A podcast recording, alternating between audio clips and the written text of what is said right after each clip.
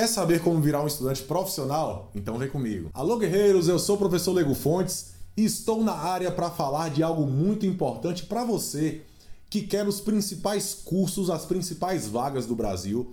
Você tem que saber como fazer isso de modo profissional. Então, na aula de hoje, você vai saber o passo a passo de como se transformar em um estudante profissional. Mas antes, é lógico, já vou convidar você para descer esse machado no like curtir, comentar o conteúdo e compartilhar nos seus grupinhos de WhatsApp, de Telegram, Clubhouse, todas as mídias sociais, para que mais pessoas tenham acesso a este conteúdo que pode salvar vidas. Bom, guerreiro e guerreira, você que está na batalha, no percurso de perseguir as grandes vagas, os grandes cursos, as grandes universidades, os grandes cargos do Brasil, você que está perseguindo um sonho, precisa saber: não há espaço para amadorismo.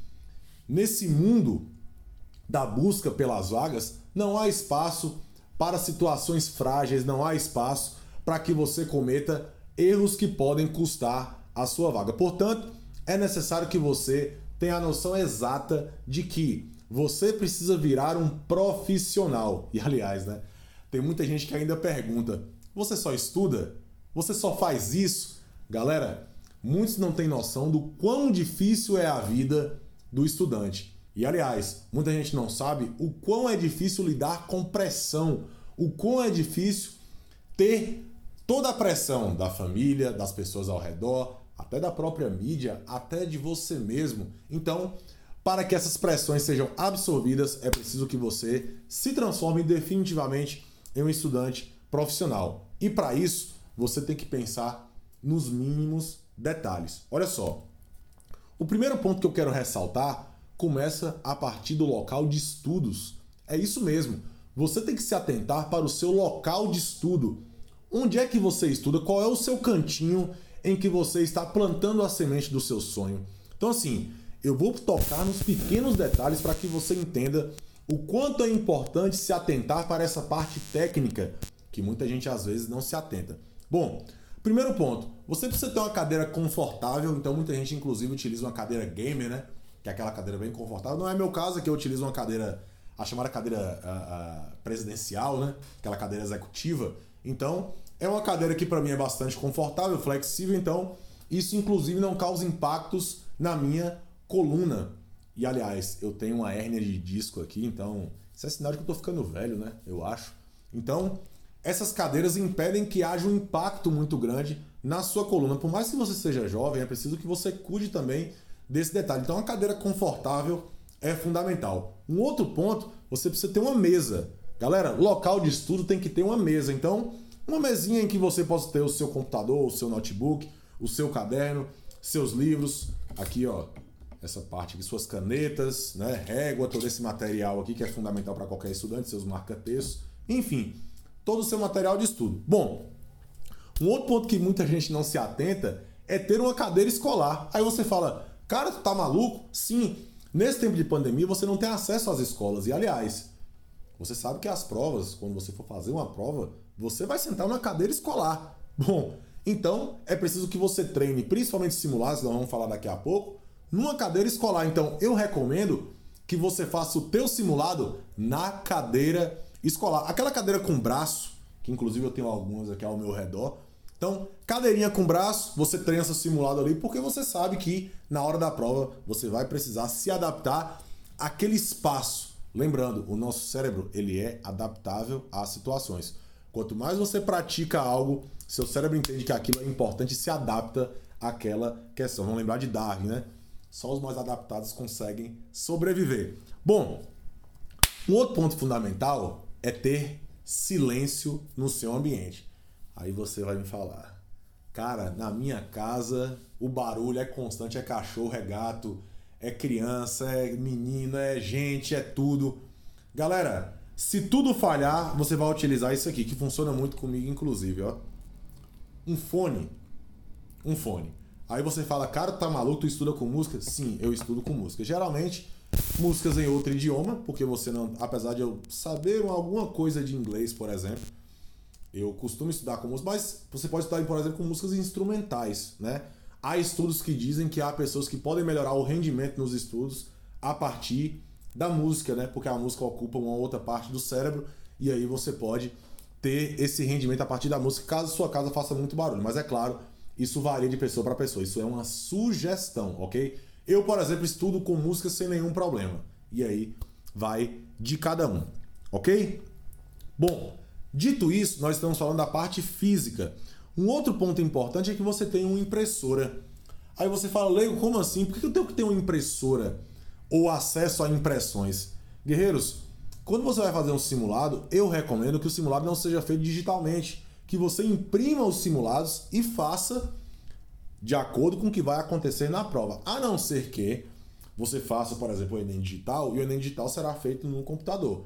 Então isso é uma outra situação. Então é fundamental que você tenha uma impressora para que você possa ter esses simulados de forma física, tal qual acontece nas provas. Como eu disse, é fundamental que você tente se adaptar às situações de prova. Afinal de contas, Caso isso não aconteça, o simulado vai perdendo sentido. Então a adaptação tem que ser feita não só do ponto de vista técnico e de conteúdo, mas fundamentalmente também das partes relacionadas à adaptação do corpo, da mente e de todo o processo que envolve a prova. Bom, um outro ponto que muita gente também não se atenta é a iluminação. Eu sempre digo que a iluminação ideal é a iluminação com lâmpadas frias, como essas aqui que vocês devem estar vendo aí, a iluminação fria. As lâmpadas quentes elas dão a sensação de mais tranquilidade, de mais relaxamento, e isso pode fazer com que você perca o seu foco de concentração. Então, é fundamental que exista um local bem iluminado, mas fundamentalmente lâmpadas frias, porque elas dão pra gente aí esse, esse alerta, e é fundamental que você tenha um local bem iluminado, até porque caso o local seja escuro, você já pode pegar aquela sonolência, caso você esteja já muito cansado. Então, isso também é um ponto de prevenção para o seu local de estudo. Um outro ponto que também eu não posso deixar de falar aqui nessa aula é o caderno de registro. Quem é meu aluno, quem é guerreiro aniquilador, já sabe que um caderno de registro ele é parte fundamental do processo de aprovação. É fundamental que você registre as aulas, que você registre conteúdos, tanto da disciplina de redação, que é a minha, quanto das outras disciplinas também. Então, recomendo que você tenha um caderno de registro para as diversas disciplinas, principalmente para a redação, porque é nela que você vai fazer o registro do seu repertório e, é claro, para que você consiga fazer a memorização e, consequentemente, a aplicação desse repertório dentro do seu texto. Então, o caderno de registro é aquele caderno que te acompanha para onde você vai, porque é nele que você vai fazer as revisões, que eu vou falar disso daqui a pouquinho. Um outro ponto também importantíssimo é que um aprovado, um guerreiro, um aniquilador que passa nos principais cursos do Brasil, e aliás, se você não ainda não viu os Guerreiros Aniquiladores do ano de 2020, é só chegar lá no meu Instagram, que vai estar aqui embaixo, arroba LegoFontes. Chegue mais para que você se inspire naqueles que chegaram lá. Mas uma coisa eu posso dizer: o que todos eles fizeram foram questões diárias.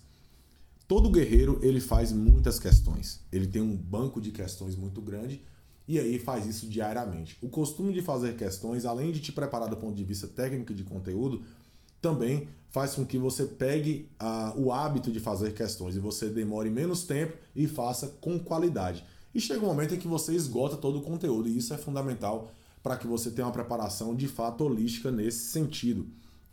Também, e aliás, né, sempre importante dizer que são questões da banca. Então, por exemplo, vai fazer o Enem? Resolva questões Enem, ou no formato Enem. Vai fazer, sei lá, FUVEST?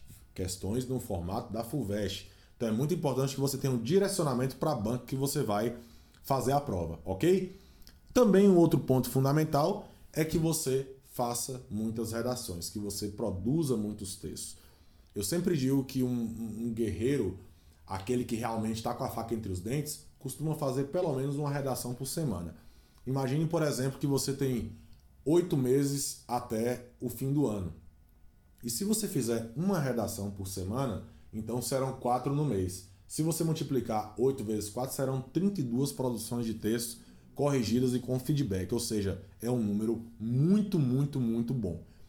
Imagine 32 temas, 32 redações, 32 correções. É muita coisa. Vamos arredondar esse número para 30, que é um número muito bom. Para que vocês tenham ideia do quanto isso é importante, eu vi é, recentemente uma matéria de um aluno aqui foi aprovada na USP e na Unicamp, inclusive em primeiro lugar em uma dessas, é, em uma dessas instituições.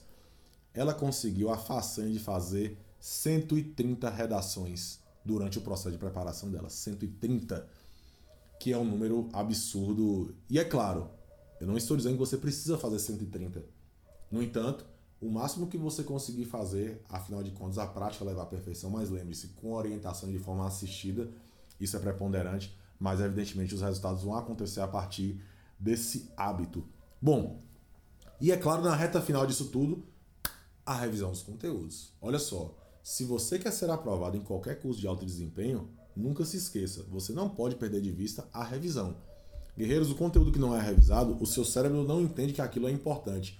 Imagine, por exemplo, você assiste um filme várias vezes. Você assiste um filme várias vezes. Você já percebeu que você começa a decorar as falas? Por exemplo, eu, eu gosto de assistir o mesmo filme várias vezes, né? Eu tenho essa Tipo criança, quando gosta de um desenho, assiste aquele desenho, sei lá, 10 vezes, 15 vezes. Eu tenho esse hábito. Você começa a decorar as falas. Porque a partir do momento em que você vê aquilo repetidas vezes, o seu cérebro começa a, ter, a entender que aquilo é importante. Resultado, você consegue, evidentemente, aí uma, uma memorização do conteúdo e, fundamentalmente, o grande ponto, a aplicação desse conteúdo.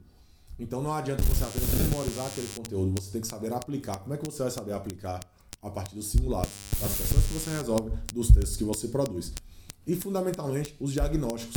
E quando você faz simulados, você tem que saber o diagnóstico, ou seja, onde foi que eu errei, como é que eu posso corrigir esse erro. Assim são simulados de redação, por exemplo. Por isso que eu digo que o feedback ele é tão importante para que você possa fazer o simulado, a partir da execução daquele simulado, o professor vai te dar o feedback e ao te dar o feedback, você vai saber onde é que você está errando e conseguir evoluir e melhorar nesse sentido. Assim também nas questões objetivas. Então você faz o simulado e você percebe onde é que eu estou errando, onde é, onde é que é a parte que eu posso melhorar. E assim vai acontecendo um processo de evolução. Lembre-se, ser um estudante profissional pressupõe entender o seguinte: o erro é fundamental. Você precisa errar.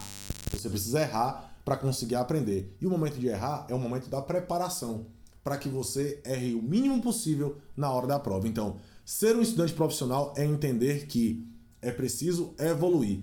Cada tijolinho que você coloca diariamente é um processo de evolução que acontece. Você vai errar, lógico, mas é errando que se aprende. Então, essa aula assistida, aplicando tudo o que foi dito e, é claro, agregando aquilo que você já sabe para que você possa render nos seus estudos.